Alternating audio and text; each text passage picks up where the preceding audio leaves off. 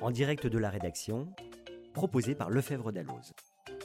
En direct de la rédaction, c'est une série de podcasts qui vous invite à pénétrer au cœur de nos rédactions et à partager le décryptage de l'actualité jurisprudentielle et réglementaire que nos journalistes réalisent chaque jour pour vous, professionnels du chiffre et du droit.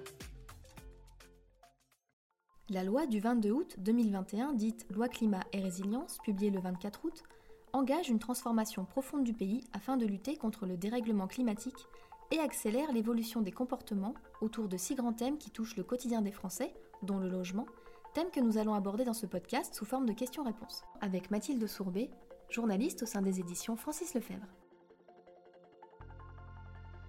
Mathilde, peux-tu nous rappeler ce qu'est le diagnostic de performance énergétique?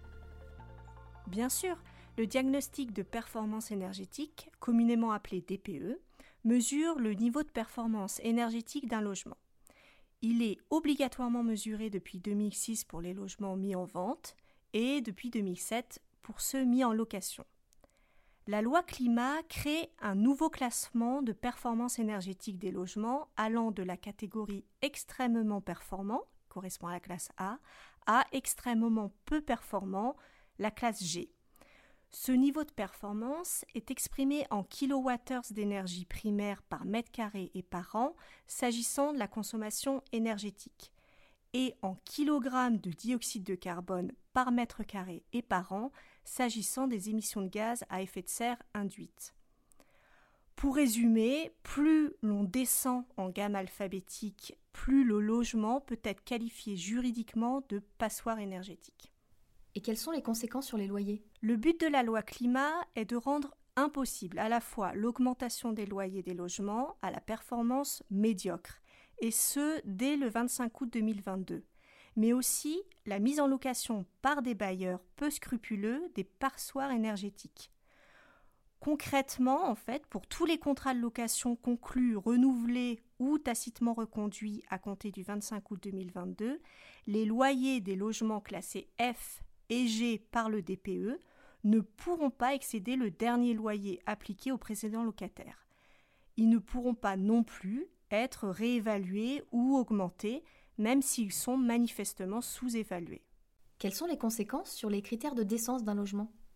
Le critère de performance énergétique minimale, figurant désormais dans la définition légale du logement décent, euh, a été introduit par la loi relative à la transition énergétique pour la croissance verte et défini par le décret alors 2017-312 du 9 mars 2017.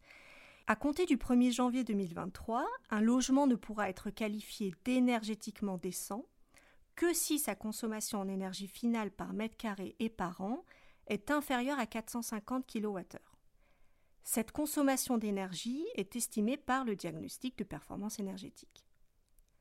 À compter du 1er janvier 2025, les critères de performance énergétique vont changer. Le logement sera considéré comme décent s'il est au moins classé F.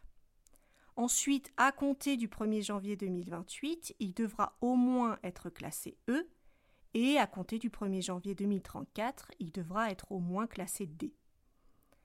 Les logements qui ne répondront pas à ces critères aux échéances fixées seront considérés comme non décents. En Guadeloupe, en Martinique, en Guyane, à La Réunion et à Mayotte, le niveau de performance d'un logement décent sera compris à compter du 1er janvier 2028 entre la classe A et la classe F, et à compter du 1er janvier 2031 entre la classe A et la classe E. Et si le logement ne rentre plus dans les critères de décence, que se passe-t-il? Alors, en cas de non-conformité, le logement sera considéré comme non décent et le propriétaire devra réaliser des travaux s'il veut louer son bien devenu impropre à la location. Cela aura même des conséquences sur la location des logements, compris dans des zones d'habitation exigeant une autorisation préalable. Cette dernière pourra être refusée ou soumise à condition si le logement ne répond pas aux critères de décence correspond en fait à l'article 6 de la loi de 89. Alors qu'auparavant, l'autorisation préalable pouvait être refusée seulement si le logement était susceptible de porter atteinte à la sécurité des occupants et à la salubrité publique, qui correspond en fait à l'article L635-3 du Code de la construction et de l'habitation. La période de mise en œuvre de la loi semble très large. Quelles en sont les raisons? Il est vrai que la loi climat donne un délai relativement long pour la mise en place du nouveau critère de décence lié au classement de performance énergétique. En pratique, les raisons, elles sont évidentes. Si un logement est très mal noté dans sa performance énergétique, le propriétaire va devoir effectuer des travaux importants d'amélioration du logement.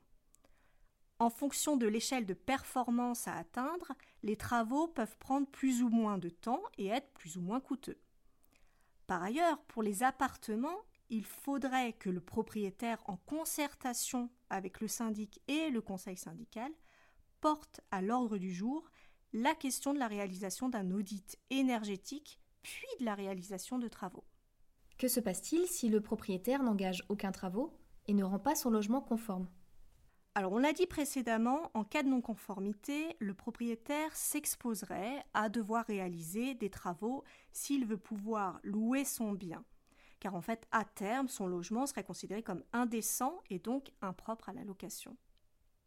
Quant au locataire déjà en place, il pourrait exiger de son propriétaire qu'il effectue les travaux.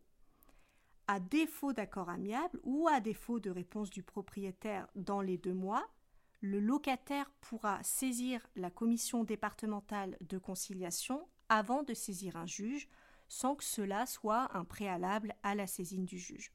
Si le juge constate que le logement ne satisfait pas au seuil minimal de performance énergétique requis, il pourra alors soit contraindre le propriétaire à faire les travaux pour rénover énergétiquement le logement, soit imposer une réduction de loyer, soit encore accorder des dommages et intérêts à payer au locataire. C'est exigeant pour un propriétaire. N'y a-t-il pas des exceptions? Oui, tout à fait. La loi climat a prévu des exceptions à la réalisation de travaux dès 2023. Alors, première exception pour les logements en copropriété, si le propriétaire concerné démontre que, euh, malgré ses diligences pour réaliser les travaux relevant des parties communes ou d'équipements communs, et se relevant des parties privatives de son lot adaptées aux caractéristiques du bâtiment, il n'a pas pu parvenir à ce niveau de performance minimale. Et la deuxième exception, à partir de 2025, concerne le logement soumis à des contraintes architecturales ou patrimoniales qui font obstacle à l'atteinte de ce niveau de performance minimale malgré la réalisation de travaux compatibles avec ces contraintes.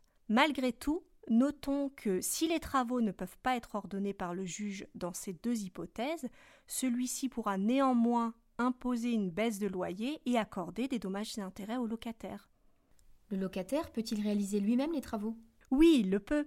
La loi climat facilite la réalisation des travaux de rénovation énergétique aux frais du locataire. Ces travaux font l'objet d'une demande écrite par lettre recommandée avec demande d'avis de réception auprès du bailleur. L'absence de réponse dans un délai de deux mois à compter de la date de réception de la demande vaut décision d'acceptation du bailleur. Au départ du locataire, le bailleur ne peut pas exiger la remise des lieux en état, et un décret en Conseil d'État va préciser les travaux éligibles et les modalités de mise en œuvre. Mais si le locataire fait lui-même les travaux, Peut-il néanmoins voir son loyer augmenté par le propriétaire? Non, non, un propriétaire ne peut pas procéder à une majoration du loyer suite à des travaux de mise aux normes qui font partie de ses obligations. Encore une fois, un décret est attendu pour fixer les règles applicables sur ce point. On sait que les professionnels ont l'obligation d'afficher le DPE sur les annonces immobilières. Quid des particuliers? Sont-ils désormais concernés? Oui, tout à fait toute annonce de location d'un bien immobilier doit mentionner non seulement le classement du bien au regard de sa performance énergétique, mais aussi son classement au regard de sa performance en matière d'émissions de gaz à effet de serre. En cas de non-respect de cette obligation d'information, jusqu'à présent, seuls les professionnels pouvaient être sanctionnés. L'amende était de 3 000 euros pour une personne physique et 15 000 euros pour une personne morale.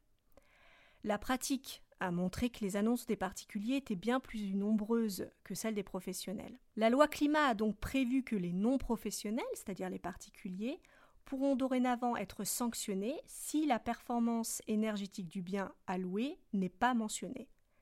L'amende s'élève à 3 000 euros maximum après l'envoi d'une mise en demeure par l'autorité administrative pour se conformer à la réglementation. Le but de cette mesure est non seulement d'uniformiser les pratiques entre professionnels et particuliers, mais surtout de systématiser l'affichage du DPE dans les annonces immobilières.